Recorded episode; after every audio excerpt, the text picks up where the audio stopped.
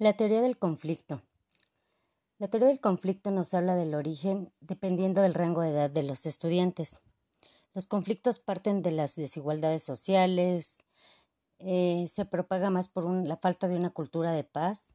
Son los docentes quienes deben generar un ambiente agradable en el cual predomine la sana convivencia. El conflicto se da en los diferentes contextos.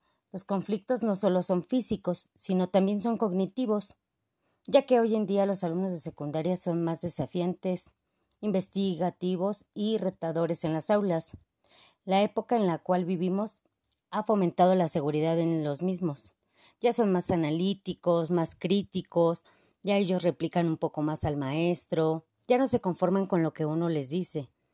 Y es que las tecnologías son las que les han ayudado para poder ampliar sus conocimientos.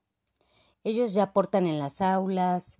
Eh, el, es el mismo docente quien genera una participación activa. No solo se trata de eliminar o prevenir el conflicto, sino de reflexionar y analizar la raíz que los origina para evitar que las personas no avancen ante cualquier obstáculo, hay que enseñarlos a resolver los conflictos. El conflicto se genera a través de una inconformidad, del desacuerdo. Esto no les permite que avancen de común acuerdo, ya que los intereses siempre van a ser diferentes ante un conflicto. ¿Qué podemos aplicar aquí? Pues el ganar-ganar.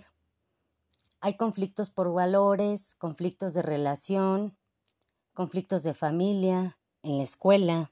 Nosotros como docentes tenemos que brindarles las herramientas para que no se genere una lucha de poderes sino tolerancia, buen trato, eh, una mediación, analizar y reflexionar antes de actuar. Esto les permitirá tener varias opciones para solucionarlo en tanto convenga a ambas partes. Las dos partes deben estar contentas, acuerdo. Esto para tener una sana convivencia y un ambiente de paz. Las oposiciones e intereses dependen del contexto. Sin embargo, siempre que se aplique una buena estrategia, es importante resaltar la parte en la cual saldrá perjudicada la persona o el alumno con el fin de reflexionar y poner de su parte.